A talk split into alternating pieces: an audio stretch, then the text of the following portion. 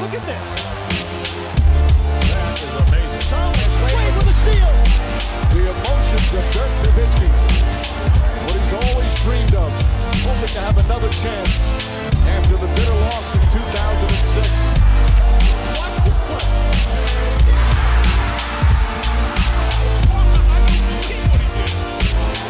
That is amazing.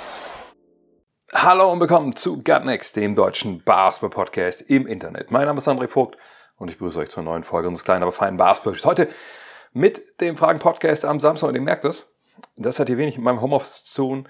Der Grund, ja, ich bin in New York City im Hotel. Ähm, Ich hoffe, das geht alles so von, von Tongegebenheiten her. Äh, Ich hoffe, ihr kommt zurecht. Ich komme es auf jeden Fall, denn wenn ich hier fertig bin, ist Wochenende. Da werde ich mich ein bisschen verlustigen. Heute Abend, äh, die Lakers sind ja zu Gast, hoffentlich dann mit LeBron James und Anthony Davis äh, in Trikots. Oder zumindest einer von beiden vielleicht. Hoffen wir's. Ähm, ne, beide waren jetzt verletzt, zuletzt haben wir nicht gespielt. Ähm, und ich bin ja mit äh, 32 von euch. Ne? Es ist ja einer der Next Trips, der erste ähm, dieses Jahr und gestern einfach locker reingeflogen. Äh, chill ich dann mit dem Bus ins Hotel. Ich habe noch ein bisschen die Zeit irgendwie totgeschlagen, dass, bis man irgendwann dann doch unironisch ins Bett gehen kann. Das war bei mir dann so, ja, halb neun, neun, ausgeschlafen. Ja, und jetzt Fragen-Podcast-Zeit. Und das Ganze wird natürlich präsentiert von wem? Na klar, von manscaped.com. Ich bin jetzt ja am Land von Manscaped und diesmal, ich habe es geschafft. Nicht wie in Paris, alles vergessen, ich habe alles dabei. Weed Wacker 2.0, Lawnmower 5.0. Haben mich allerdings dagegen entschieden, jetzt äh, den Beardhatcher mitzunehmen. Warum? Weil ich mir dachte, okay, ich bin eine Woche hier, ich habe einmal kurz äh, klar Schiff gemacht vorher damit. Dann ähm, habe ich äh, mir den Lawnmower eingepackt mit beiden Aufsätzen, ne, dem ganz normalen Kurzhaarschneider und diesem Foil Blade. Und damit bin ich dann auch good to go. Ne, jetzt den Handyman habe ich auch zu Hause gelassen, diesen, diesen Trockenrasierer, der im Endeffekt auch diese Foil Blade hat, die ähm, der, der Lawnmower hat. Ist alles ein bisschen technisch gerade, ich weiß, aber wenn ihr auf der Website guckt, macht das Sinn. Ähm, und der Lawnmower 5.0 reicht mir vollkommen aus. Ne? Damit kann ich hier ähm, gerade auch durchs Gesicht über den Kopf gehen, dass ich da nicht nach ein paar Tagen aussehe, als ob, ja, weiß ich auch nicht, ich mich da komplett habe gehen lassen, jetzt hier in der Fremde. Äh, und wenn ihr denkt, oh, ja, das klingt ja irgendwie sehr versatil, ist es doch was für mein Leben und, und für meine Sonderfälle, zu Hause, auswärts, arbeiten, keine Ahnung, dann schaut doch gerne mal auf äh, manscape.com. Der Code, ob, egal ob ich in den USA bin oder in Deutschland, ist der gleiche. Next20 NEXXT20. Kriegt ihr 20% auf alles. Free Shipping und 30 Tage Geld-Zurück-Garantie. Von daher, und der Hinweis nochmal, ist bald Valentinstag. Vielleicht wünscht euch ja mal was. Kommen wir zu euren Fragen. Und da sind auch eine Menge Wünsche dabei. Äh, Grund, klar, äh, in der kommenden Woche ist dann Trading Deadline. Ich glaube, es ist am Mittwoch, Donnerstag hier. Da gehen natürlich auch nochmal live, dann extra Livestream, presented by Tissot. Könnt ihr euch drauf freuen. Den leitet natürlich auch nachher auch als, als Podcast hoch. Und wie es dann immer so ist, in dieser letzten Woche, bevor dann nichts mehr geht in Sachen Trades, jetzt mischt sich dann analytische, ja, wie soll ich sagen, analytische Analyse, so, mit äh, nicht ganz so analytischen Wunschdenken. Plus, es kommen dann hier in den USA natürlich dann auch Dinge hinzu, ja, das sage ich jedes Jahr äh, und jedes Jahr, aber ähm, ist es dann auch wieder so, Leute müssen sich auch nicht dran halten, was ich sage, aber jedes Jahr geht es dann halt los, dass ähm, auf Klicks ge, ge, geballert wird, ne? richtig knallhart. Dann werden dann auf einmal Gerüchte in die Welt gesetzt, die eventuell sogar vielleicht irgendwo einen kleinen Nährboden haben, dass man irgendwie den Assistant vom Assistant des General Managers von einem Team irgendwie mal gefragt hat, sag mal, könntet ihr euch eigentlich vorstellen, für einen Superstar zu traden? Er, ja, können wir uns immer vorstellen. Und daraus wird dann gemacht, ey, Team so und so, denkt über einen Superstar-Trader. Solche Geschichten. Ne? Also, ne, und ähm, das sind dann Sachen, wo dann gerne auch mitgelaufen wird. Also ein Beispiel ist natürlich momentan die Personalie LeBron James, kommen wir nachher noch zu. Da ist es dann ja so auf einmal, dass äh, da jetzt dann vermeldet wird, naja, die Lakers denken darüber nach, dass sie den vielleicht traden. Auch wenn Rich Paul dann sagt, nein, Mann, also der, der wird nicht getradet. Gut, kann man natürlich sagen, der Agent hat da nichts mit zu melden, das macht ja die Franchise an sich. Äh, aber was ich mit illustrieren mit dieser ungelenken Vorrede, da geht dann irgendwas los, irgendwas wird losgetreten durch irgendeinen Bericht, angeblichen Gerücht. Wer weiß, wo das herkommt. Und dann springen aber alle anderen drauf, weil sie merken, oh, das klickt. Natürlich, toll. Und schön, dass man anders angefangen hat, äh, da den Kopf rauszustecken und mal zu sagen, hey, da ist was. Dann können wir alle draufspringen und sagen, ja, wir haben es ja nicht reported, wir reagieren nur. Gestern zum Beispiel Stephen A. Smith, das war natürlich eine Vorlage. Und da muss man auch sagen, das war eine Oscar-reife Vorstellung, dass er dann, ich glaube, in knapp viereinhalb Minuten dann gegenüber Brian Windhorst zum Beispiel argumentiert hat, ja, äh, die Knicks sollten für die Lakers äh, sollten den Lakers traden und LeBron James holen und das wäre das Schönste für ihn. Und da ist er natürlich dann auch gut drin, das dann auch mit einer Inbrunst zu verkaufen und mit, äh, mit einer Schauspielkunst, die, die seinesgleichen sucht. Ähm, aber ja, das ist eben der Punkt. Da sind wir gerade. Ne, dass eben solche Sachen dann aufgebauscht werden. Auf einmal ist es dann viel mehr als nur irgendein Hirngespinst. Und deshalb heute auch ein paar von diesen Sachen. Aber fangen wir mit Maha87 an. Der fragt, siehst du ein Match zwischen den Rockets und Steven Adams in der nächsten Saison? Ist schon viel Hoffnung dabei, zwei Second Rounder abzugeben, weil ja Adams seit eineinhalb Saisons nicht gespielt hat. Oder dann, wenn er dann wieder zurückkommt. Äh, ja, muss vielleicht kurz erklären, was passiert ist. Es gab einen Trade äh, unter der Woche, ich glaube, als ich im Flugzeug saß, glaube ich sogar, eben von jenem besagten Steven Adams, Center der Oklahoma City Thunder war er ja mal, dann ist er zu den Memphis Grizzlies, vergesse ich eine Station? Nee, ich glaube nicht, ne? Und äh, die haben jetzt getradet nach äh, Houston und kriegen dafür Victor Oladipo, zwei Zweitrunden-Picks äh, 2024 und einen Zweitrunden-Pick 2025. Ich glaube, es sind auch gar nicht ihre eigenen Picks, da müsst ihr mal gucken, das hatte ich auch geretweetet äh, von Shams. Aber Fakt ist, drei Zweitrunden-Picks plus den Vertrag von Victor Oladipo, der ebenfalls raus ist dieses Jahr und nicht spielen wird bis zum Ende der Saison. Das ist der Deal. Und das ist natürlich dann kein Trade für die jetzige Saison, sondern für die kommende. Man fragt sich natürlich schon, okay, warum macht Memphis das jetzt unbedingt auf der einen Seite? Ähm, Glauben die nicht mehr, dass Steven Adams zurückkommt? Ähm, äh, denken die, die haben vielleicht jemand anderen da am Start? Äh, das hatte man so jetzt auch vorher, glaube ich, nicht kommen sehen. Ich glaube nicht, dass es da irgendwo, es sei denn, ich habe es verpasst, äh, Gerüchte gab oder Meldungen gab, dass das äh, im, im Gespräch ist. Äh, habe ich ehrlich gesagt äh, nichts von vernommen. Ähm, aber solche Entscheidungen können ja auch stellenweise dann relativ sage ich mal, ad hoc getroffen werden. Äh, und auf einmal ruft einer an und man denkt, oh ja, das, das macht ja schon äh, ziemlich Sinn. Ähm, Fakt ist nun mal, dass Steven Adams lange verletzt war und ähm, dass die, die Grizzlies natürlich in einer Situation sind, die sich ein bisschen anders darstellt als ähm, vergangene Saison. Vergangene Saison, ich erinnert, ne, waren lange an der Spitze der, der Western Conference, dann Verletzungspech gehabt, auch in den Playoffs, ne, alle noch John Morant vor Augen mit, mit seiner Hand.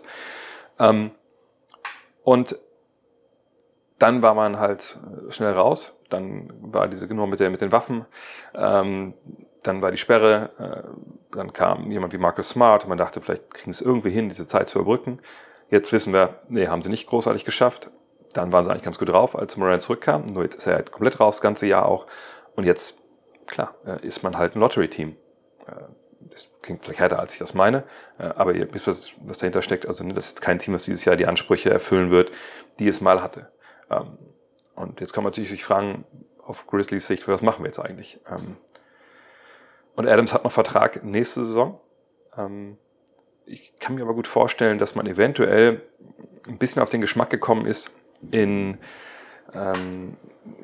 in äh, Oklahoma, äh, ich sage immer Oklahoma City, warum eigentlich? In Memphis dass man sagt, ne, wenn wir kleiner spielen, das ist vielleicht keine so, so ganz unüble Idee, un, un, uncoole Idee. Ne? Äh, mit, mit Jaron Jackson Jr. vielleicht, der eben werfen kann. Vielleicht finden wir anders noch einen Big Man, der, der werfen kann. Dann kann John Morant ne, das vielleicht noch ein bisschen mehr in die Waagschale werfen, seine, seine Energie, seine Athletik demnächst. Ähm, ich kann mir gut vorstellen, dass das da so ein bisschen auch die Denke ist. Drei Zweitrunder, Zweitrunden-Picks wird zu bekommen, ja, das ist cool. Ähm, nice to have je nachdem, wo die dann liegen, ähm, sind es aber auch nicht unbedingt immer Leute, die einem sofort helfen. Auf der anderen Seite ist es so, dass man natürlich mit Zweitrunden-Picks vortrefflich hantieren kann, wenn man doch mal irgendwie einen Trade noch irgendwie einfädeln möchte und noch einen Zweitrunden-Pick oder zwei dazu packt, um dann irgendwie den, den, den Pot dann fett zu machen. Ähm, von daher glaube ich, dass es ein Punkt ist oder ein Trade war hier, der vielleicht den Beginn von so einem gleich, leichten Strategiewechsel äh, markiert, rückblickend wo wir später mal sagen werden, okay, da haben wir die Grizzlies angefangen, so ihr neues Team, ihre neue Philosophie zusammenzubauen. Je nachdem, wo sie draften jetzt dieses Jahr, wen sie da draften können, oder vielleicht traden sie auch den Pick dann. Das muss man abwarten, aber ich glaube, das Fingerzeig ist klar, sie wollen da in eine andere Richtung gehen. Ähm, sportlich ist es natürlich jetzt im Hier und Jetzt oder in der mittelfristigen Zeit auch interessanter bei den, von den Rockets aus. Und das ist ja auch die Frage, die Maha hier hatte. Ähm, sind drei Zweitrunden-Picks jetzt viel für jemanden, der relativ lange jetzt draußen war. Ne? Ehrlich gesagt, nein. Ähm, denn die Rockets sind jetzt an einem Punkt, wo der, der Neuaufbau natürlich noch nicht abgeschlossen ist, gar keine Frage, äh, sondern das ist weiterhin äh, ein Prozess. Natürlich sind sie viel weiter jetzt, als sie das vor einem, vor einem Jahr oder vor zwei Jahren waren. Äh, und jemand wie Adams jetzt da reinzuholen, äh, das ist jetzt ja keiner, auf den du setzt als quasi als Starter, das ist unser Fünfer, das ist jetzt unser, unser Fundament defensiv, sondern du hast ja Alperen Schengen. Also das ist ja der, der auch die nächsten Jahre, denke ich mal, starten wird. Ähm, der krasse Stärken hat, sicherlich auch defensiv vielleicht noch ein, zwei Schwächen anbietet. Da hilft Adams. Ich glaube, wenn Schengen seinen Dreier äh, eventuell stabilisiert, das kann man durchaus auch noch projizieren, glaube ich, kann man auch drüber nachdenken, hm, oder fahren die vielleicht irgendwann dann mal nicht in der Starting Five und nicht über 30 Minuten, aber fahren wir auch den Ansatz, hey, vielleicht können wir ein bisschen was von dem kopieren, was Minnesota da gerade versucht mit dem Big Ball. Ähm, aber da Adams nach der Saison nur noch ein Jahr Vertrag hat mit 12,5 Millionen, ist es auch nicht so, dass man da jetzt großartig lange sich verpflichtet. Ähm, man hat jetzt äh, hinter Shengun ja jetzt nicht unbedingt eine tiefe Center-Riege, wo man jetzt nicht weiß, äh, wie die alle spielen sollen, sondern ganz im Gegenteil, ne, wie Jabari Smith, der kann auch vortrefflich dann, wenn man da auch Fortschritte ne, projiziert, neben Adams spielen. Ich finde, das ist ein guter Deal und Adams mit seinen 12 Millionen ist einfach auch in der heutigen NBA-Welt auf gar keinen Fall überbezahlt, sondern eher vielleicht selbst unterbezahlt von dem, was er bringt. Und er ist eben noch so eine Veteranenstütze, die man da jetzt reinpackt in, in, in diesen Kader, der mit Dylan Brooks, ja mit Fred Van Vliet einfach klar vorleben wird, dass Basketball eben nicht nur Popcorn und äh, ein bisschen Marshmallow am Feuer rösten ist, sondern auch eben harte Arbeit und eben auch mal wehtun kann. So, von daher, klar, wenn er nicht zurückkommt von der Verletzung, aber ich habe nirgendwo gelesen, dass das irgendwie zur Debatte steht, dann ähm, wäre es natürlich ein schlechter Deal. Ist er jetzt jemand, der großartig von seiner Athletik gelebt hat bisher? Nee, eigentlich auch nicht.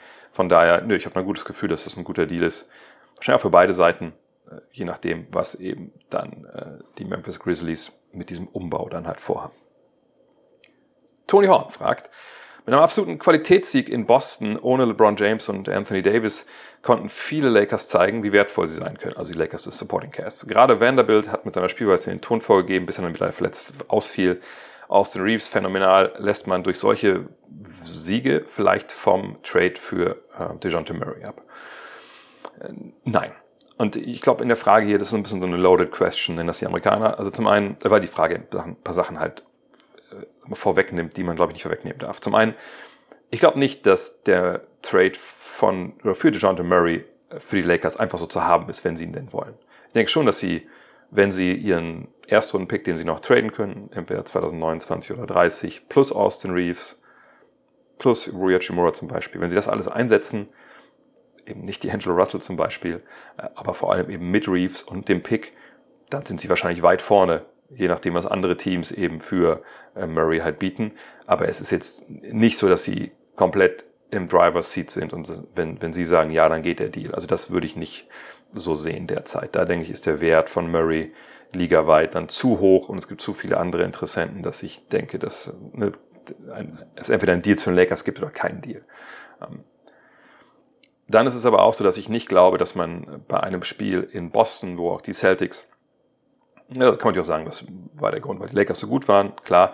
Äh, aber ich glaube, die Lakers hatten wenig damit zu tun, dass die, die Celtics mal wieder nicht großartig zum Korb gegangen sind, dass sie das ganze Jahr schon Probleme haben, eben mit ihren äh, Freiwürfen, dass sie eben keine ziehen und so. Also von daher, da wäre ich schon sehr überrascht, wenn man jetzt bei den Lakers da sitzt, wenn der Rob Blinker da sitzt und sagt, um Gottes Willen, ey, das war ja unfassbar geil. Wer, wer, wer sind diese Basketballer? Ähm, sondern man nimmt so einen Sieg natürlich gerne mit. Man hat vielleicht auch im Hinterkopf, dass man sagt, ja gut, ja klar, wir waren letztes Jahr auch in den Conference Finals, also die Jungs, die können ja schon spielen. Ähm, nur die Frage, die sich natürlich anschließt, ist eigentlich, okay, warum kriegen die das nicht auf die Platte, wenn halt LeBron und AD dabei sind. Also wo ist denn da jetzt die Diskrepanz?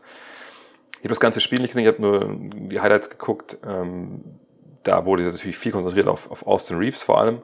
Ne, und diese wilden Dreier, die er da reingenagelt hat, da war ja gefühlt keiner dabei, wo er an der Dreierlinie wirklich stand, sondern alles so zwei Meter dahinter.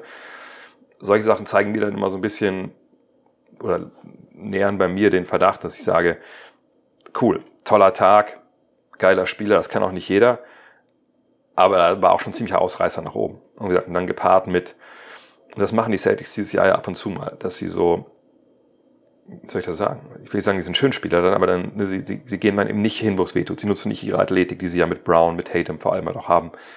Und sind dann halt so ein bisschen an der Dreierlinie festgenagelt und versuchen sich aus solchen Situationen rauszuschießen, anstatt irgendwie zu sagen, so, ne, sorry, also bei euch kein AD dabei, wer steht unterm Korb? Jackson Hayes, ja gut, von dem haben wir jetzt eigentlich keine Angst.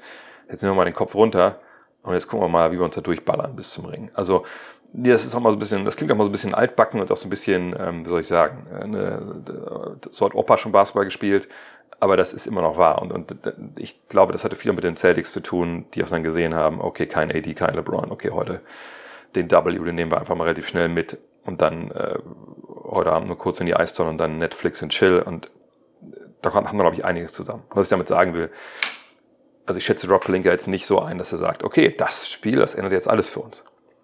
Was es vielleicht zeigt, ist, fuck, Austin Reeves kann halt special sein. Vielleicht sollten wir den wirklich nicht abgeben. Ähm, aber wie gesagt, Vanderbilt ist eh jetzt auch verletzt. Der wird auch fehlen, äh, einige Zeit. Ähm, ich würde nicht sagen, dass das an dem, an dem Großen und Ganzen die Problematik, die die äh, Lakers halt haben, dass da was, dann, da was dann ändert, dass sie eben sehr genau gucken müssen, arbeiten für die, wir für die Gegenwart dieses Jahr, arbeiten wir für die mittelfristige Zukunft, die nächsten zwei, drei Jahre, ne, wie hoch bewerten wir, wie Austin Reeves und unseren Pick. Da hat sich mit diesem Spiel einfach dann nicht, nichts getan, denke ich. Aber dass sie besser sein können, als das, was sie bisher gezeigt haben, sagen wir seit dem äh, Turnier, ich glaube, ähm, seit dem In-Season Tournament ähm, würde ich schon sagen. Also sie spielen unter ihren Möglichkeiten und, und man muss sich fragen, warum das so ist. Sebastian fragt. ich traue es mich fast nicht zu erwähnen, aber aktuell ist ein Gerücht zu lesen, dass die Lakers einen Trade von LeBron James in Betracht ziehen. Hältst du das für realistisch? Hättest du Teams, wo du sagst, da wäre ein Trade von beiden Seiten sinnvoll? Ja. Da habe ich mich ein bisschen gewundert. Das lag auch daran, dass es, ja, gesagt, während des Fluges irgendwie wohl äh, hochgekocht ist dass äh, mich mehr Leute angeschrieben haben, Herr hier, es gibt da Gerüchte. Dann habe ich mal geguckt und dann gab es so ein, zwei so kleinere Meldungen, wo stand, ja, die Lakers denken darüber nach. Dann aber auch eine Menge äh, von renommierten Journalisten, eine Menge Aussagen zu dem Thema, wo eben nichts von Sources stand und, und, und nichts von, ähm, ja, das wird überlegt so gesagt, kann sein, dass ich das im Flieger mit Wackel-Internet und so nicht ganz gefunden habe und jetzt mit Jetlag heute Morgen auch nicht. Ähm, aber das ist so der Stand, den ich halt momentan habe. Ähm, und ich lese es eigentlich so, dass da jemand was rausgehauen hat. Das hat sich dann, äh, klar, weil es klickt, weil es eben allen Geld verdient, hat sich dann vervielfältigt. Und jetzt haben wir diese Diskussion hier fünf Tage vor der Trade Deadline. Mhm. Und das ist nicht nur irgendwie so ein Sturm im Twitter-Wasserglas ist, zeigt ja auch die Tatsache, dass Rich Paul sich genötigt gefühlt hat, da, also der Agent von LeBron James, der Chef von Clutch Sports, sich hinzustellen, zu sagen, LeBron wird nicht getradet. Wie gesagt, was ich einigermaßen erstaunlich finde, weil er ja nicht der General Manager der Lakers ist und, Lakers und äh, LeBron kein, kein Trade-Veto hat. Äh, also keine No-Trade-Klausel. Ähm, von daher kann das gute Rich Paul eigentlich nicht sagen. Aber ich, ich denke mal, dass der auch sich nicht einfach so hinstellt und dann für die Lakers spricht, sondern sicherlich dann mit LeBron und Rob Pelinka sich kurz geschlossen hat und vielleicht dann auch die Lakers sagen, pass auf, sag du das mal, wir haben jetzt eigentlich kein Interesse, uns hier jetzt öffentlich dazu zu äußern, dann müssen wir uns ja zu jedem Gerücht äußern. Wenn du das machen möchtest, mach das gerne mal. Und hat er dann gemacht und deshalb gehe ich davon aus, dass einfach da gar nichts dran ist. Aber natürlich, dass es diese Ideen gibt und dass das auch hier bei ESPN, äh, bei Get Up und, und bei, bei First Take diskutiert wird, das verstehe ich natürlich schon. Äh, und eine Kollegin, ich weiß nicht, was war Seth Greenberg heute Morgen, ich weiß gar nicht mehr genau, der hat es auch ganz gut umschrieben, dass er meinte, oder gestern Morgen, äh, dass er meinte, naja, es wird nicht passieren.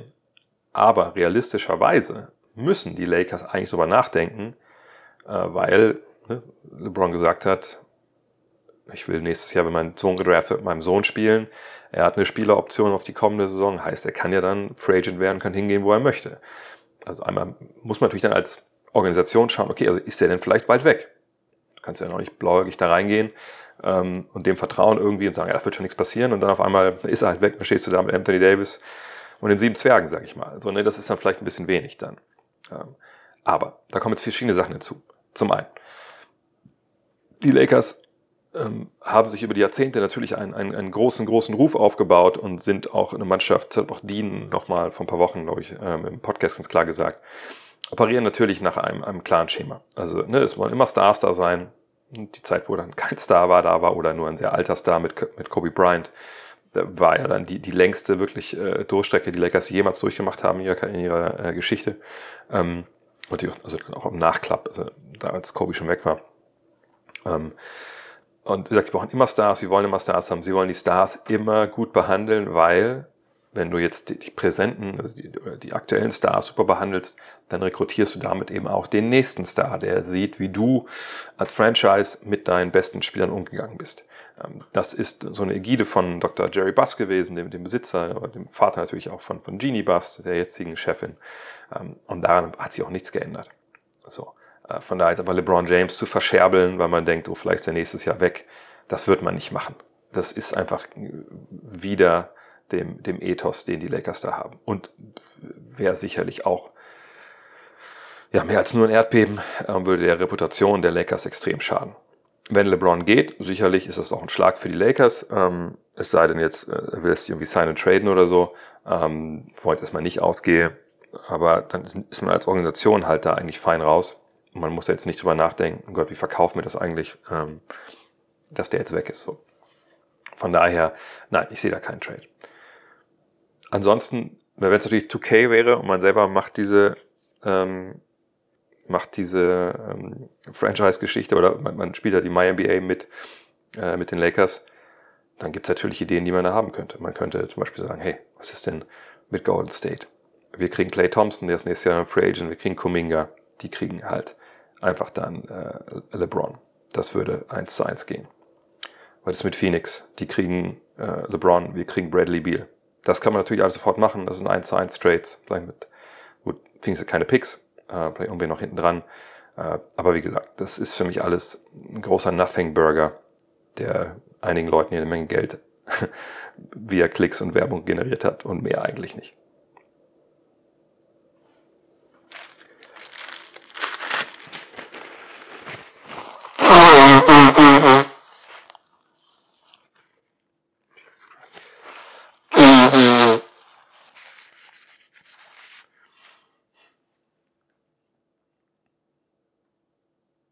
Yannick, glaube ich, heißt er, fragt, sollten die Nets für Jonathan Murray oder ähnliches traden äh, und bis 2027 eine Top 6 bis 8 Franchise sein oder Mikael Bridges an die Rockets für die eigenen Picks abgeben und komplett neu aufbauen?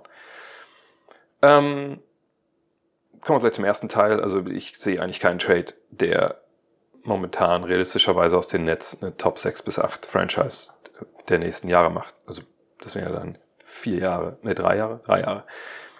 Äh, so, so ein Trade gibt es meiner Meinung nach nicht. Ähm, ich wüsste, also DeJounte Murray, da gibt es eine Idee, wo man sagt, Spencer Dinwiddie plus irgendwie ein, zwei Picks oder so, aber äh, für Murray, aber das macht die ja nicht zu einem Top 6 bis 8 Team. Und es gibt keinen Spieler, von dem ich realistischerweise denken würde, der, der das kann mit diesem Netz. Ähm, Bridges für, an die Rockets abgeben für eigene Picks und dann neu aufbauen, äh, naja, das würde ja dann auch bedeuten müssen, dass man trotzdem einfach sehr, sehr schlecht wird und dann diese eigenen Picks auch was wert sind. Also dann würde es ja nicht nur um Bridges gehen, dann müsste man wahrscheinlich dann auch direkt noch weitermachen mit, mit Cam Thomas etc. Ähm, nee, das sehe ich beides ehrlich gesagt nicht realistisch an. Also ich denke schon, dass sie vielleicht ein, zwei Trades jetzt machen, aber schon eher kleinere Sachen.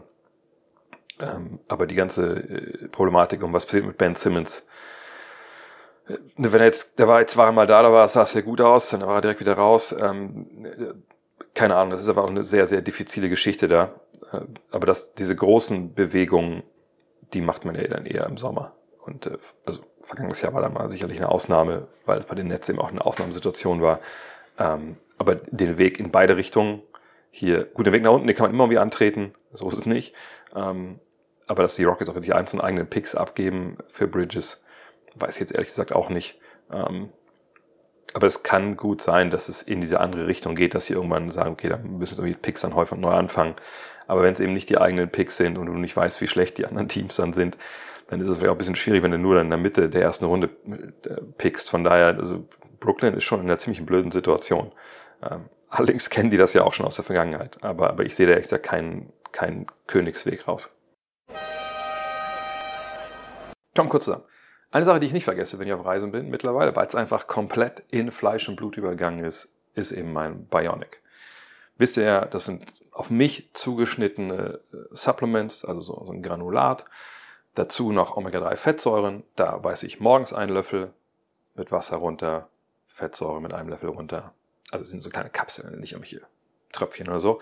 Abends genau das gleiche und dann bin ich durch. Ne, ich muss nicht irgendwie gucken, oh, brauche ich noch Vitamin C hier oder Vitamin D da habe ich denn, äh, wie gesagt, genug Omega-3-Fettsäuren? Nee, das ist alles kein Ratespiel mehr, äh, weil da stand ich wirklich auch wieder Ochs vom Tor, als ich angefangen habe, jetzt ne, bei mir körperlich mal einiges zu optimieren. Nee, das macht ja alles äh, Bionic für mich. Ich habe damals einen Bluttest gemacht zum Anfang. Da wurde dann genau erhoben, ne, wie gesagt, was brauche ich? Danach wurde halt das Supplement zusammengestellt. Nach drei Monaten habe ich den Test nochmal gemacht. Da hat man gesehen, uh, ich brauche vielleicht noch ein bisschen mehr Omega-3-Fettsäuren. Ne? Ein paar Werte haben sich klar stabilisiert. Ein paar muss man noch ein bisschen mehr drauf äh, packen. Und das ist ja auch klar, es ist eben im Prozess, aber wie gesagt, keine großartige Raterei, sondern klar wissenschaftlich untermauert. Ich bin nicht der Einzige, der das macht. Wenn ihr den Podcast mit Bennett Hund gehört habt, das war ganz witzig. Bennett ist ja so ein jemand, der, der sehr darauf achtet, wie er seine Leistung steigert und optimiert. Und auch der ist seit, seit langer Zeit jetzt auch äh, Babionic-Kunde und war auch irgendwie sehr spannend, wie, wie seine Bluttests, seine Werte sich entwickelt haben. Und ähm, ja, ich, ich bin jetzt mal gespannt. Dann im März gibt es bei mir den nächsten Bluttest. Mal gucken, wie es dann weitergeht. Mittlerweile habe ich das auch ein bisschen so gamified. Also ich will auf jeden Fall diese Omega-3-Fettsäuren, weil die einfach wahnsinnig wichtig, wichtig sind, in den Griff bekommen. Ähm, und mal schauen. Also ich habe ein gutes Gefühl. Ich esse auch ein, zwei äh, Lachse mehr äh, in der Woche, damit das passiert. Wenn ihr jetzt denkt, ah, vielleicht ist auch was für mich. Ja, check doch mal. Bionic.com. Ähm, und da gibt's jetzt auch zwei Varianten. Es gibt zum einen natürlich eine Bionic Pro nennt sich das, was das, was ich gerade beschrieben habe, ne? Bluttest, ihr macht einen Fragebogen und wenn ihr da den Code DANK mit 50 äh, mit reinschreibt, dann gibt es 50 Euro äh, auf den ersten Monat des Supplements äh, Rabatt. Das ist schon mal sehr gut. Wenn ihr sagt, oh, weiß ich nicht, mir reicht so der Fragebogen, ich möchte erstmal so eine bisschen Light-Version, dafür gibt es dann die Version Bionic Go. Da ist ein relativ ausführlicher Fragebogen dabei, ne, der so ein bisschen abklopft, was eure Ziele sind, aber abklopft, was bei euch körperlich so los ist. Ne? Zum Beispiel habt ihr, merkt ihr was mit euren Haaren, was ich, sind die dünner geworden? Äh, wie ernährt ihr euch eigentlich? Ne? Man muss ja irgendwie auch, wenn man den Bluttest nicht hat, irgendwie trotzdem abschätzen können, was bei euch jetzt so los ist. So, das gibt's dann auch, wie gesagt, bei Ionic Go. Ähm, da kriegt ihr mit dem Code Dank mit 50, 25 US-Dollar. Bei dem anderen sind es Euro. Äh, wie gesagt, äh, ne, Rabatt. Ähm, Randa. Also ich kann es wirklich nur empfehlen. Ähm, man wirft nicht irgendwelche Pillen ein, die man irgendwo gesehen hat, irgendeinem Influencer, sondern das ist wirklich alles science-based. Uh, wenn Bennett Hund das macht und ich, habe ich ein gutes Gefühl, dass es auch was für euch ist. Le Schrock fragt, wäre es für die Nächsten nach der Randall-Verletzung legitim, sich um Miles Bridges zu bemühen, oder geht das mit der Vorgeschichte von Bridges einfach nicht? Ob man mit jemandem wie Miles Bridges zusammenarbeiten möchte, ähm, das muss jede Firma, sag ich mal, jede Franchise für sich selber entscheiden. Äh, er wird auch Free Agent. Das kommt ja nochmal immer erschwerend hinzu. Hat man denn das Geld für den? Äh, meines Wissens gibt es ja keine Bird-Rechte, die damit transferiert werden. Von daher macht es vielleicht für Teams, die im Salary Cap liegen, auch gar keinen Sinn, ihn zu holen. Ähm, wäre eine Verstärkung bestimmt irgendwo, aber auf der anderen Seite, auf der Position, wo er dann spielt, hat man ja auch gerade Nobi geholt. Ich sage, dass er nicht neben dem spielen kann. Aber du hast Nobi, du hast Hart, es läuft sehr gut ich würde bei den, bei den Knicks wirklich, was so jetzt noch Deals angeht, vorsichtig sein, weil die einfach eine sehr, sehr gute Chemie haben. Es, es läuft sehr, sehr gut zusammen bei denen. Also warum da jetzt irgendwas riskieren ähm, für einen Spieler, wo du einfach auch weißt, den kannst du aller Wahrscheinlichkeit nach nicht halten. Von daher, ich würde das nicht machen. Nein. Und dann muss man, halt, wie gesagt, jeder für sich selber entscheiden, ob er mit so so einem Menschen zusammenarbeiten möchte. Björn fragt, würde DeJounte Murray bei den Warriors nicht Sinn machen? Ein dynamischer Guard mit Defense würde doch prima neben Steph Curry passen, dafür Wiggins zu den Hawks. DeJounte Murray würde wahrscheinlich zu jeder Mannschaft passen. Ähm, aber warum sollten die Hawks den Andrew Wiggins holen? Äh, langer Vertrag, momentan keine Leistung. Äh, die Hawks scheinen sehr große Probleme zu haben äh, äh in allen Richtungen. Da würde ich eher vermuten, dass es, also ich sag mal so, dass die da komplett neu anfangen, wo ich nicht weiß, ob Quinn Snyder darauf Bock hat, aber dieser Kader, die Problematik, die die haben, wenn, wenn ich da irgendwie, wenn ich da drauf gucke, denke ich immer, das ist eher, das geht eher in Richtung komplett, oder, also nicht komplett Neufbau im Sinne, wir, wir tanken jetzt durch bis nach unten, sondern wir versuchen wirklich immer komplett das alles umzukrempeln, äh, versus wir machen so ein paar kleinere Deals, die irgendwie das Ganze ein bisschen kosmetisch ver ver verändern. Und ähm, da denke ich, macht es keinen Sinn, Andrew Wiggins jemanden zu holen, der einen langen Vertrag hat, der jetzt schon länger auch Probleme hat mit seiner Leistung. Ähm, und bei dem Markt für DeJounte Murray ähm, denke ich nicht, dass das ein Deal ist, den die, die Hawks irgendwo auch bieten. Nur, äh, also wenn du Schreibtisch hast, wo du die ganzen Tra Trade äh, eine Proposals draufpackst, so ausgedrückt, um ein bisschen Überblick zu haben, da hätte ich keinen Platz für so ein, für so ein Angebot von den Warriors auf meinem Schreibtisch. Horst Gärtner fragt. Diverse Spieler haben sich über die 65-Spiele-Grenze für Berufungen oder für die Wahl, also man kann ja, man muss ja mindestens 65 Spiele absolviert haben, um MVP, äh, Rookie of the Year, bla, bla, bla zu werden. Rookie of the Year auch, ich glaube ja. Ne? Äh, man kann auch nur in die All-NBA-Teams kommen, also kann die Awards nur gewinnen, wenn man 65 Spiele gemacht hat, genau. Also darüber haben sich viele Spiele beschwert.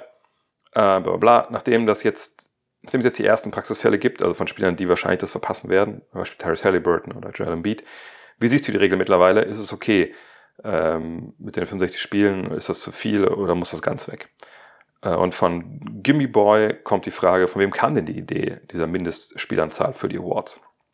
Weil da steht ja im CBA und deswegen ist es ja auch rechtlich bindend. Ähm, ja, die Besitzer wollten das, die Liga wollte das, ähm, weil sagen wir, die Spieler, aber auch die Teams natürlich in Sachen Load Management einiges an Schindluder betrieben hatten in den vergangenen Jahren und ähm, da hat man gesagt, okay, wie kann man die, die Stars irgendwie an die Kandare kriegen, wie kann man das verhindern, dass die Stars aussetzen? Ah ja, wir machen so eine Mindestanzahl, weil nur für die, äh, sag ich mal, ist das ja relevant, äh, die Awards und ähm, die Berufung in die All-NBA-Teams. Und deshalb wollten das die, die Besitzer.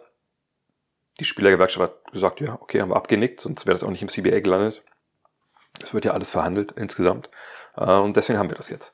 Ähm, und ja, es gibt Praxisfälle. Und für Tyrese Halliburton wäre es natürlich bitter, wenn er das irgendwie nicht schafft, weil dann und er nicht in All-NBA-Teams kommt, weil dann gehen ihm, glaube ich, 40 äh, Millionen durch die Lappen, weil es ja dann diese Regel gibt, dass ne, äh, Spieler mit ihren, äh, die sind die Designated Player, also diese, diese Super-Max-Verträge, sage ich immer, die kannst du ja nur unterschreiben und du kannst nur diesen maximalen Betrag verdienen, wenn du halt in deiner Zeit, in deinen Rookie-Verträgen da mal reinberufen wurdest. Ich sag's mal ganz vereinfacht. Ähm, wir haben ja aber zwei Probleme jetzt gerade. Zum einen ist es so bei Halliburton, dass er überhaupt dieses Geld verdienen kann. Äh, sagt diese blöde Regel, dass wenn er da reingewählt wird, dann kann er mehr Geld verdienen. Das finde ich eigentlich eine Scheißregel, ehrlich gesagt. Klar, das ist die Derrick Rose-Regel, so nach dem Motto, ähm, was ja bei Derrick Rose damals man gesagt hat, hey, der war schon so früh so gut, das muss ja irgendwie auch belohnt werden, dass der mehr Geld verdienen kann. Ja, okay, alles gut, aber ich finde, das finde ich einfach, das finde ich eine Scheißregel, die müssen wir abschaffen. Ähm, einfach, ich weiß nicht, vielleicht kann man einfach, man kann die Designated Player äh, Rule auch haben, oder die, die Supermax-Verträge auch haben, äh, ohne dass irgendwie festgeschrieben sein muss, dass ein, ein Spieler bestimmte Sachen da äh, erreichen muss, glaube ich. Weil die, also ich meine, klar, das ist auch so ein bisschen so ein, eine Verknappung, dass man die Teams auch nicht mega raushauen, aber sagt man halt, ein Team kann nur zwei Verträge davon haben. Keine Ahnung. Also da gibt es sicherlich eine intelligentere Lösung, als das an den Awards festzumachen, wo solche windigen Typen wie ich manchmal auch für abstimmen dürfen. Äh, oder halt noch schlimmer, äh, Leute, die einfach, die, nicht mal großartig NBA-Spiele sich angucken äh, und, dann stellenweise da mit, mitvoten dürfen. In den Fall gibt es leider auch. Ähm, von daher, das kann gerne weg. Dass jetzt aber diese Mindestanzahl von Spielen für die Awards halt äh, da sein muss, um sich dafür zu qualifizieren, da habe ich ehrlich gesagt kein Problem mit. Und ich finde die Diskussion darum zu einem großen Teil auch ziemlich verlogen, ehrlich gesagt. Denn wenn wir jetzt bei Joel Embiid mal sind, sagen wir mal, Joel Embiid macht 64 Spiele. Und ähm, sagen wir mal, was weiß ich, ähm, der Kollege äh, Nikola Jokic macht, macht 70. Und äh, was weiß ich, Luka Doncic macht, macht 68. Janis Antetokounmpo macht 75. Keine Ahnung. Für mich hat das schon immer, natürlich spreche ich nur für mich jetzt, äh, wahrscheinlich bin ich da auch ein Sonderfall, aber ich habe für mich ja immer auch gesagt, ich, ich habe so eine Grenze. Ich glaube, im Kopf waren bei mir immer so 60 Spiele oder so. Darunter habe ich dann eh immer alle disqualifiziert für diese Awards am Ende des Jahres. Also die Älteren von euch wissen das ja, wenn ihr öfter zugehört habt am Ende der Saison. Weil ich einfach, also ich bin nicht nur irgendwie der Überzeugung und bin da wie ein Sonderfall, sondern ich meine, wenn man ganz neutral draufschaut, jemand, der 65 Spiele absolviert hat und ungefähr auf dem gleichen Level ist wie seine Konkurrenten und die haben, was ich, fünf Spiele mehr, acht Spiele mehr, zehn Spiele mehr, dann muss dieser Kollege, der aber die, die Spiele weniger hat, ja die anderen ja eigentlich schon ziemlich überragen, wenn ich den trotzdem zum MVP wählen will. Klar, gibt es da viele äh, ne, Kriterien, aber wenn man so eng zusammen ist, wie zum Beispiel jetzt eben auch Embiid und Jokic, dann sehe ich da keine Travestie.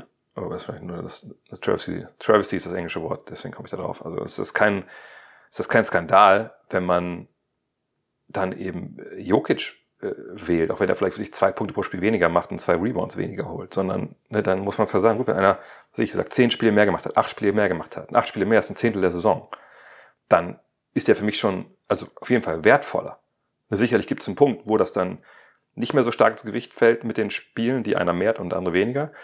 Ne, also, was ich zum Beispiel jetzt, ähm, wen haben wir denn, der vielleicht so als Mittelklasse, sagen wir so, äh, hier, Domantas Bonus würde ich nicht natürlich dann vor Embiid wählen, wenn der, ähm, sich 70 Spiele hat oder 72 Spiele offen, meinetwegen 82 Spiele und Embiid hat 65 nur oder 64. Ähm, von daher, das finde ich ehrlich gesagt jetzt nicht so, so, so wild. Ich finde es auch, ehrlich gesagt, naja, also wir reden ja immer noch von einer 82-Spiele-Saison. Also heißt, ne, du musst 65 äh, absolvieren. Da ist schon eine ziemlich große Anzahl an Spielen, die man eigentlich verpassen kann. Ähm, von daher, klar, es bitter, wenn Leute den lange verletzen. Äh, es bitter, wenn Leute denken, sie müssten jetzt spielen, weil sie knapp von dieser Grenze sind. Das sind dann so Kollateralschäden, die es dann gibt, gar keine Frage. Aber am Ende des Tages finde ich die Regel nach wie vor gut. Und man muss auch sagen, die, die Spieler, die, die, die Franchises ne, haben das auch sich zum großen Teil selber zuzuschreiben, dass sie es A durchgewunken haben durch die CBL-Verhandlungen und dass natürlich auch viele äh, Franchise ihren Spieler sagen, ne, also, oder gesagt haben, ne, heute, heute, heute ist mal frei. So, ne, das sind einfach Sachen, die, die die Liga auch so nicht durchgehen lassen konnte irgendwann mehr. Pressesprecher SZN fragt, die Warriors werden ein Lottery-Team picken, Bronny James und die zwei Jungs aus Akron sind wieder vereint, also äh, Steph Curry, äh, der auch in Akron geboren ist, und äh, LeBron James. Ähm, gute Idee oder nicht? Nee, finde ich ist ja keine gute Idee, weil wir sind hier wieder vereint, warum sind schon mal zusammengespielt? Also das gibt's ja so nicht. Ähm, natürlich könnten wir das irgendwie toll, die beiden in einer Mannschaft zu sehen. Ähm, aber ich denke, die, äh, die Warriors, wenn sie jetzt nicht unbedingt das Letz-, den letzten Rest rauspressen wollen aus diesen, diesen letzten Jahren, und da müssen wir mal abwarten, ob sie überhaupt so so möchten oder ob sie andere Wege finden, dann muss man sagen, ja, dann wäre das ja, wenn man jetzt äh, Braun holt, ich weiß nicht, was er an Geld verdienen will, erstmal muss er die relativ wenig Geld verdienen, ähm, dann würde ich sagen, äh, wenn natürlich LeBron, Steph und Green hast, natürlich toll, aber das Supporting Cast ist immer noch nicht da. Ich denke, das ist eher äh, ein ziemlicher Traum äh, oder Hirngespinst.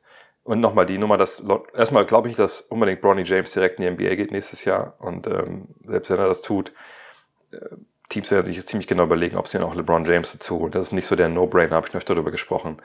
Äh, den, glaube ich, viele, viele da drin sehen, dass man sich einen 40-Jährigen dazu holt. Absolut Superstar natürlich, aber eben auch diese ganze, der ganze der dazugehört, dann mit, ähm, soll ich das sagen, mit der Medienaufmerksamkeit, den Zirkus, der dann mit in die Stadt kommt äh, und natürlich auch die Anteile, Spielanteile, die dann halt LeBron bekommt, das muss schon genau passen und deshalb, ich sehe das ehrlich gesagt nicht.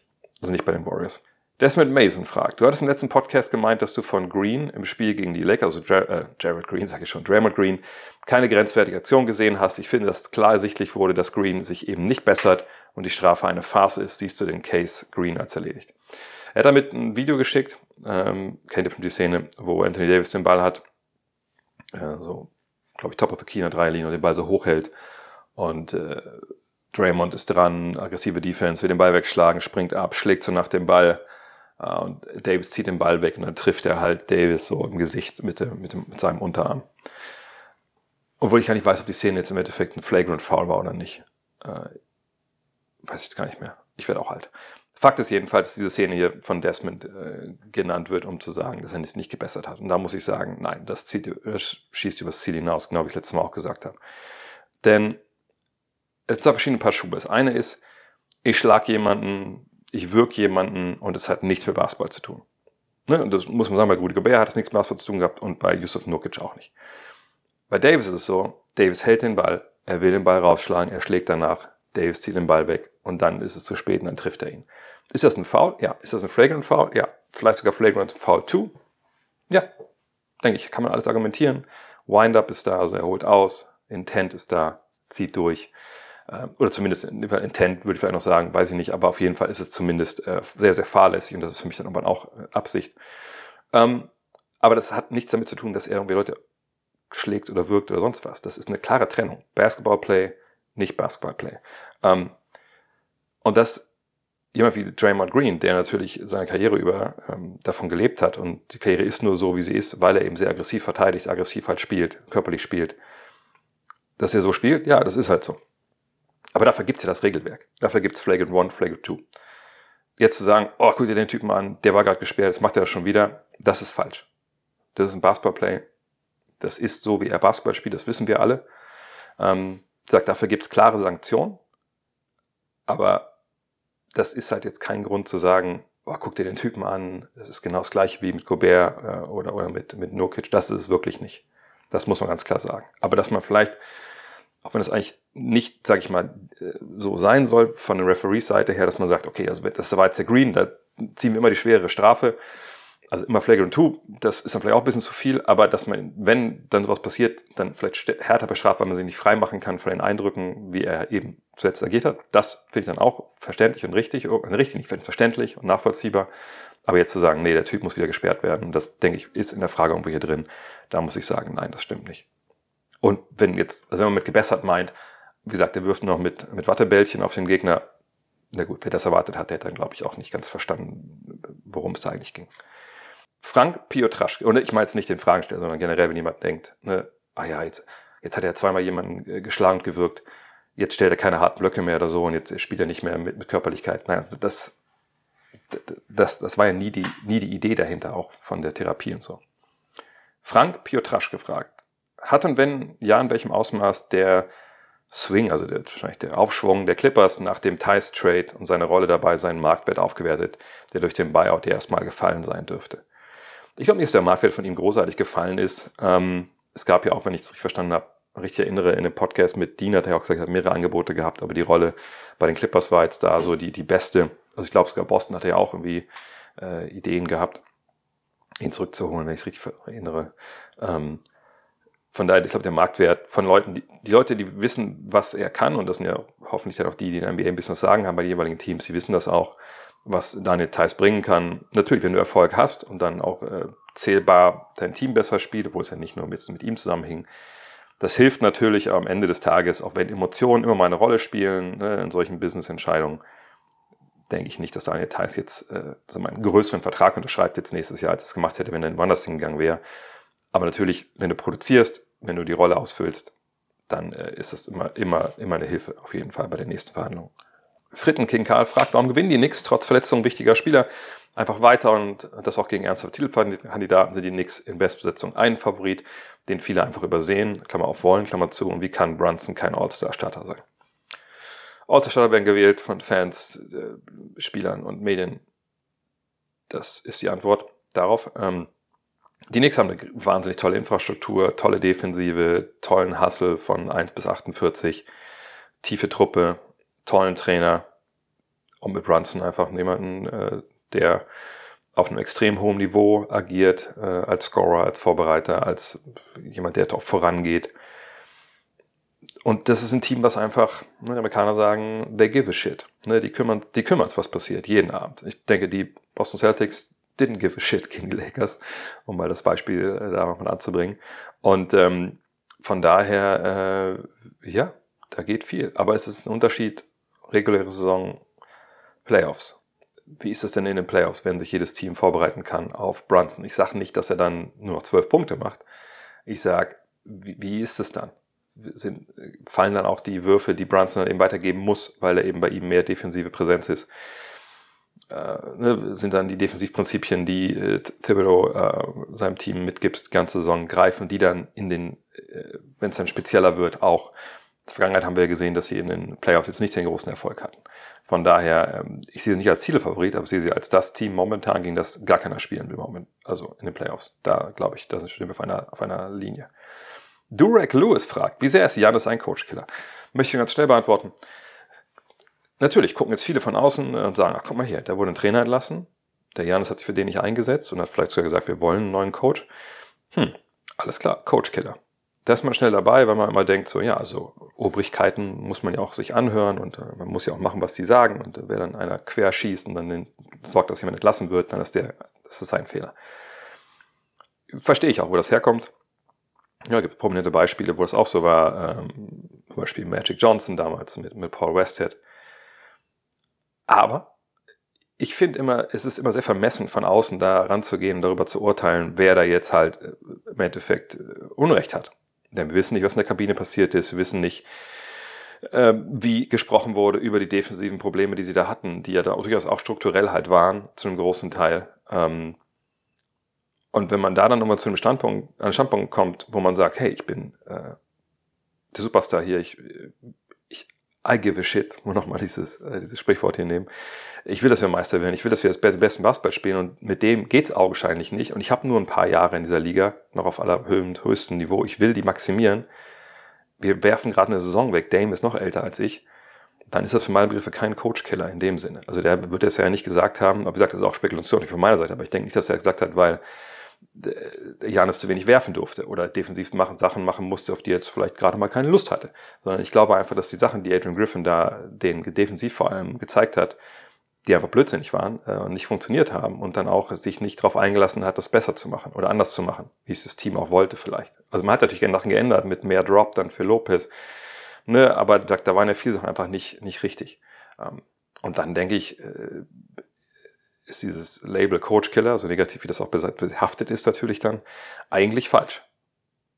Denn das war dann eine Entscheidung, die sicherlich auch vollkommen nachvollziehbar war und richtig. Und wir wissen nicht, was hinter den Kulissen vor sich ging. Von daher denke ich, dass Janis kein Coach-Killer ist, sondern jemand ist, der sicherlich dann auch seine Meinung gesagt hat, als er gefragt wurde, inwiefern das Ganze denn äh, jetzt so weitergehen soll oder ob man da nicht vielleicht eine Änderung braucht. Und das finde ich dann auch vollkommen richtig, dass er das dann so macht.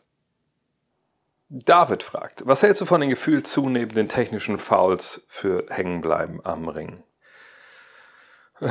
Naja, gefühlt ist ja immer so das Problem. Also ich würde mir jetzt nicht zutrauen, äh, mehr als nur zu fühlen, was das angeht, weil ich einfach nicht den Überblick habe, wie viele technische Fouls es da jetzt gab in der Vergangenheit für Hängen am Ring. Ob es jetzt äh, überhand nimmt, ob sehr viel am Ring gehangen wird also vielleicht für die, die es nicht ganz genau wissen, worum es geht. Also ne, bei einem Dank, dass man natürlich gewisse Zeit am Ring verbringt, klar, keine Frage. Ähm, je nachdem, was unter einem los ist, darf man natürlich auch so ein bisschen äh, sich dann auch länger dranhängen, ne, damit dann jemand vielleicht gefährdet wird. Aber am Ende des Tages ist es so, dass äh, ja, es natürlich dann Tees gibt, wenn man da dran rumschwingt etc. Das war auch schon immer so, auch nicht jedem Level. Ähm, ich meine mich erinnern zu können, dass es ein, zwei Sachen gab, wo ich zuletzt auch dachte, so, hm, ist ja komisch gibt es da jetzt einen Tee für? Äh, wurde irgendwie noch geschrien dabei oder so. Aber wie gesagt, was das angeht, kann ich ehrlich gesagt keine valide Aussage geben, weil ich einfach nicht weiß, wie die Zahlen da momentan sind. Ähm, aber es ist eben auch Teil vom Taunting, ne, also von diesem ne, dem Gegenspieler zeigen, man ist überlegen, bla bla was das ist. Ähm, es sollte auch nur bedingt eingesetzt werden, nicht, weil die Korbanlagen sofort zusammenbrechen, das ist sicherlich nichts, was da, ähm, wie soll ich das sagen, was äh, das alles gefährdet. Aber das ist natürlich auch ein Hintergrund, dass man es eigentlich nicht machen soll, gerade auch die schwereren Spiele, aber das gilt euch dann für alle. Am Ende des Tages ist es was, was man euch vernachlässigen sollte, aber natürlich als Ref auch drauf gucken, okay, warum hängt vielleicht ein Spieler ein bisschen länger, ist da einer unter ihm auch hingefallen, besteht da Gefahr, wenn man direkt wieder landet. Äh, am Ende des Tages ist es das ist eine Einzelentscheidung. Also jeweils muss immer drauf gucken, was da gerade los ist. Pö fragt, Adam Silver wird wohl als Commissioner verlängern? Ja. Auf X waren die Reaktionen überwiegend negativ. Wie ist deine Meinung hierzu? Ich habe das Gefühl, dass durch die Einführung des IST und des Play-in-Tournaments die Liga interessanter geworden ist. Die Frage ist, wer hat denn da auf X oder auf Twitter reagiert? Ähm, waren das jetzt Spieler, äh, Manager, Journalisten, Ex-Spieler, Ex-Manager oder waren es einfach Leute auf Ex? So, ähm, jetzt weiß ich, dass auf Ex eine Menge gute Leute rumhängen äh, und gute Sachen schreiben, ähm, aber man muss schon sagen, in der Regel, also vielleicht, vielleicht, ein, vielleicht ein, ähm, ein Beispiel dazu. Wenn äh, jemand auf, auf X schreibt, was ich, Ah, guck mal hier, ein Foto. Ich habe für meinen Hund im Garten eine Hundehütte gebaut. Ähm, aus ein bisschen, ne, aus ein bisschen Holz, was da rumlag. Äh, ich habe ein paar Nägel noch gehabt und einen Hammer. Guck mal hier. Äh, habe ich das gut gemacht? Da würde ich sagen, ja, da kann der, große Anteil der, der User auf X dazu schreiben, cool, das hätte ich anders gemacht oder das hast du gut gemacht oder nee, das ist Trash.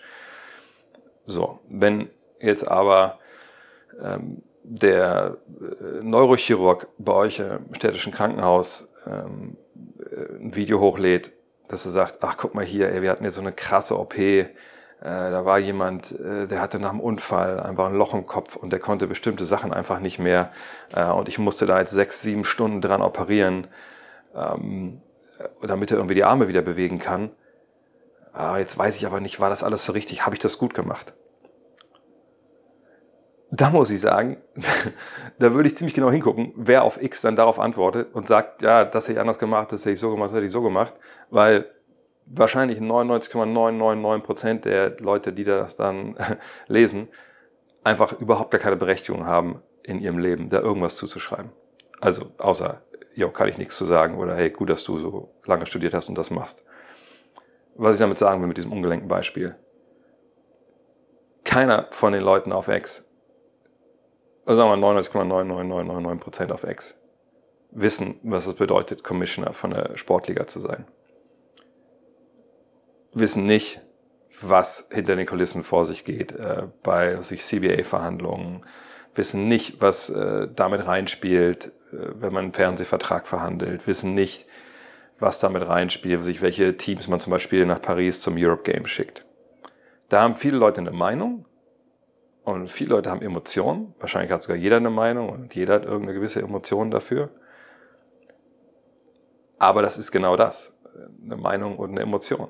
Und die zu haben, ist das gute Recht von jedem.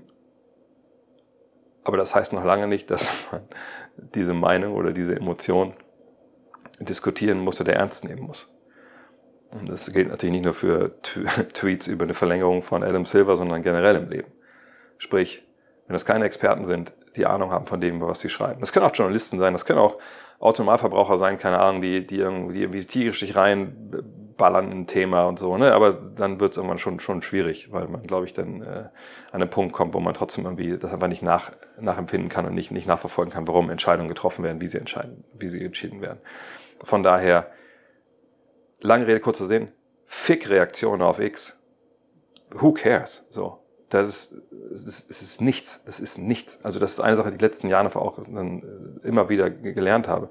Was auf X oder Twitter oder Instagram oder, oder Snapface passiert, ist im Endeffekt nichts.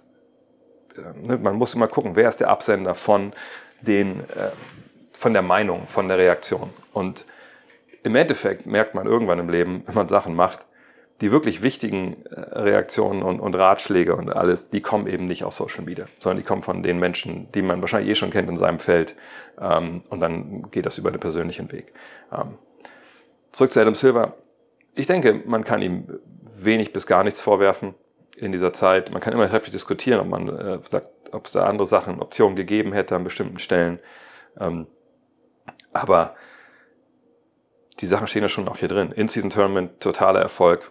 Finde ich die Chords scheiße? Ja. Sage ich deswegen, Adam Silver macht einen scheiß Job? Nein.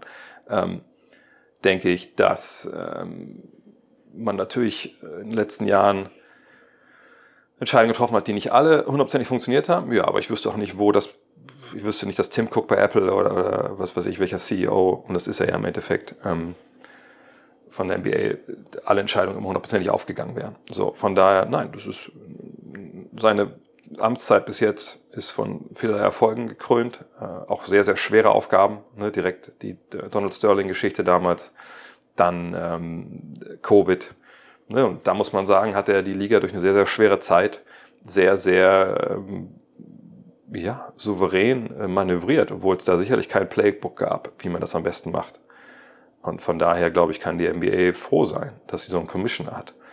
Ich glaube, die NFL, ähm, die natürlich die global stärker agierende Liga ist, hat sicherlich, so einen, sicherlich nicht so einen guten Commissioner.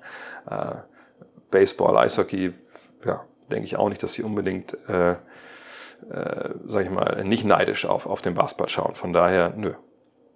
Und nochmal, fick Twitter.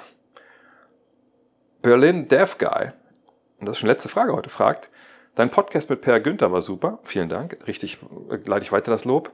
Die gute Chemie zwischen euch konnte man förmlich greifen. Per hat so detailliert und über die Hürden des Live-Kommentierens geredet. Hast du da wieder Blut geleckt und The Zone angerufen oder haben sie dir die letzten Monate von sich aus den roten Teppich ausgerollt? Ähm, jein, also vielleicht erstmal zu The Zone. Also ne, ich habe damals, ne, als dann klar war, die Rechte werden verlängert, dann ja direkt auch kommuniziert, dass ich erstmal nicht zur Verfügung stehe oder nicht zur Verfügung stehe. Ich habe da ja nicht, äh, nicht kokettiert, dass es direkt weitergeht oder so, weil ich es ja auch selber einfach nicht wusste. Ähm, aber mir wurde damals äh, auch schon kommuniziert von, von einem meiner Vorgesetzten, dass äh, sie natürlich hoffen, dass es irgendwann weitergeht. So. Und äh, dieser Vorgesetzte hat sich bei mir auch dann gemeldet gehabt, dann äh, einige Wochen, aber bevor ich mich dann jetzt entschieden habe, ich möchte das wieder tun, und mich einfach nur gefragt, wie, wie sieht das aus? Und damals habe ich ihm gesagt, lass uns doch im neuen Jahr sprechen. Und eigentlich hatte ich gesagt im Februar.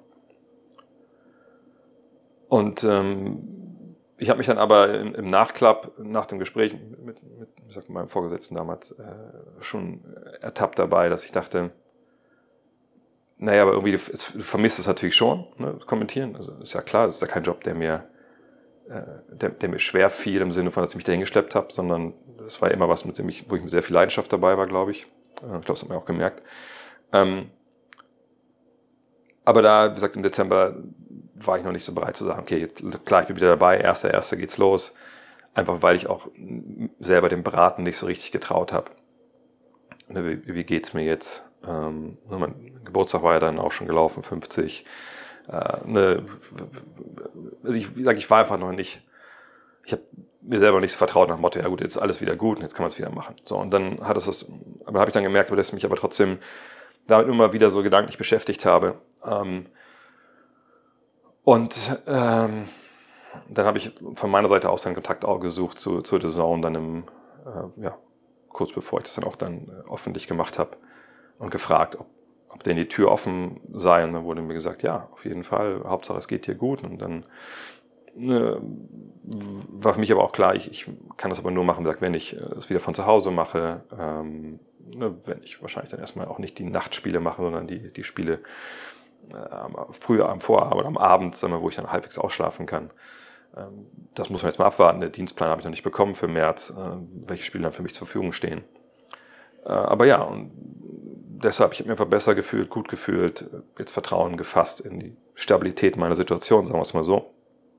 Und der Talk mit Per, äh, wir hatten, glaube ich, im Aufbau darüber gesprochen, dass ich meinte, ich, ich glaube, ich mache das wieder, ähm, was wir nicht im Podcast besprochen haben, weil ich noch nicht, so nicht klar war. Ähm, aber ja, ich meine, die Art und Weise, wie wir beide auch darüber gesprochen haben, das ist ja auch, vielleicht ist das auch einer der Gründe, warum ich das auch so, so, so gern mache, ist, halt, es ist natürlich auch eine ziemliche Challenge. Ich habe so ein paar Mal schon gesprochen, das ist was ganz anderes, als wenn man schreibt ne, ansonsten im Podcast, weil es viel schneller gehen muss. Wie gesagt, im Podcast haben wir das ja auch, auch thematisiert. Ähm,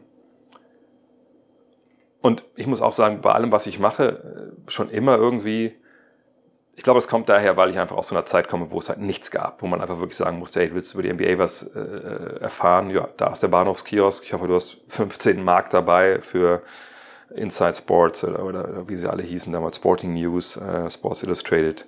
Ich hoffe, du hast die 3 Mark 50 dabei für die USA Today, wo dann auf, was ich, 80 Seiten ein Artikel über die NBA stand.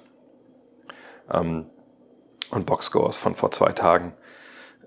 Äh, ich glaube, weil ich da aufgewachsen bin und einfach weiß, dass es eben nicht immer League Pass gab, nicht immer Internet gab, ähm, habe ich irgendwie immer, bei allem, was ich mache, und wie gesagt, angefangen habe ich jetzt auch schon vor einiger Zeit, das war dann 2000, als ich angefangen habe, wirklich bei XXL in London, dass ich mir dachte, ey, ich weiß, dass es nichts gab. Ich weiß, dass was es jetzt gibt, ist nicht so gut, wie es sein müsste.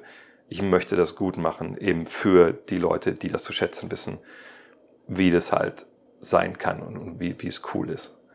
Und ich habe immer gedacht, ich kann da irgendwas äh, anbieten, um, um dieser Situation eben, um Situation besser zu machen, sagen wir es mal so. Und so, glaube ich, denke ich nach wie vor. So denke ich bei, bei Gut Next im Magazine, so denke ich bei, bei Gut Next im Podcast, so denke ich auch beim, beim Kommentar. Ich, ich denke, ich, ich denke, ich kann das ganz gut machen. Ich denke, ich, ich, ich gebe Leuten damit äh, was, ne, dass sie das auch gut finden und sie dann auch danach ein gutes Gefühl haben, sagen, ja, das war ist halt cool, das hat Spaß gemacht, das, ich, ich habe mich unterhalten gefühlt, ich habe vielleicht sogar was gelernt im Idealfall. Ähm, und natürlich bin ich nicht der Einzige, der das irgendwie kann. Gar keinen Fall. Da gibt es äh, eine Menge Leute, die es gut können. Aber ich will eben einfach wieder auch wieder meinen Beitrag leisten, habe wieder Bock darauf. Ähm, das kommt auch immer noch mal dazu. Ähm, und ich will einfach helfen, dass es, dass es gut gemacht wird in, in Deutschland, für, für Basketball Deutschland, wie es, wie, wie es irgendwie geht. Und The Zone ist eben auch der, äh, der Platz, wo ich sechs Jahre, sechs Jahre waren es, glaube ich, ne, gemacht habe, ähm, die mir die Chance gegeben haben, damals das als windiger Podcaster, das, das zu machen, äh, wo, ich, wo ich viele Leute kenne, einen neue Kollegen muss ich dann meist mal kennenlernen.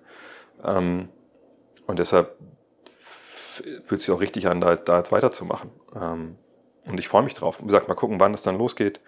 Äh, jetzt bin ich ja erstmal hier, dann äh, bin ich kurze Zeit in, äh, in Deutschland. Ähm, dann geht es ja Anfang März nach, äh, nach LA. Dann komme ich wieder und dann das Wochenende würde ich, glaube ich, die ersten Spiele kommentieren oder das erste Spiel, je nachdem, wie gesagt, was der Einsatzplan hergibt. Dann bin ich ja in Florida mit euch auch. Wie gesagt, sind ja dann die letzten beiden äh, Next Trips dieses Jahr. Und dann kommen ja auch quasi schon Playoffs. So. Äh, und, und, da freue ich mich halt brutal drauf, einfach, weil es immer Bock gemacht hat. Ich habe auch Martin Gräfe schon geschrieben, so let's go. ähm, freue mich aber auch auf Kollegen wie, wie Lukas, Schönmüller etc. Eigentlich auf alle da, die, die ich kenne. Und, und dann mal schauen. Ähm, und hat vielleicht dann der, der Talk mit Per nochmal so einen kleinen Pusher noch gegeben. Ja, und aber vor allem habe ich mich damals ertappt. Ich glaube, jetzt bin wir auch so alt, das können wir es auch erzählen. Es gab ja zwei, drei Mal, hätte es ja fast funktioniert, dass wir zusammen auch kommentiert hätten für The Zone damals. Aber das irgendwie dann, ich weiß gar nicht, warum das dann damals einmal nicht geklappt hat, ob es jetzt äh, Terminprobleme waren oder so. Ja, was wäre wenn? Und damit lasse ich euch mit, mit diesem Gedanken heute. Ähm, vielen Dank fürs Zuhören. Äh, wie gesagt, ich gucke, dass ich auf Instagram immer ein paar Impressionen jetzt hier raushaue, dann ähm, aus New York. Alle, die dabei sind, schönen Gruß an der Stelle. Wir haben auch eine WhatsApp-Gruppe, wo wir uns immer austauschen. Und heute Abend dann äh, Lakers gegen, gegen Knicks drückt die Daumen, dass LeBron und oder AD dabei sind. In diesem Sinne, euch ein schönes Wochenende, macht's gut, ciao.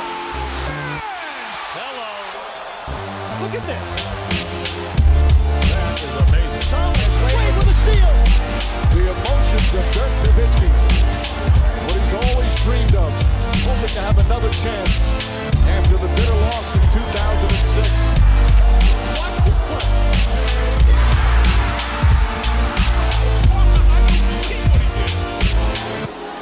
amazing.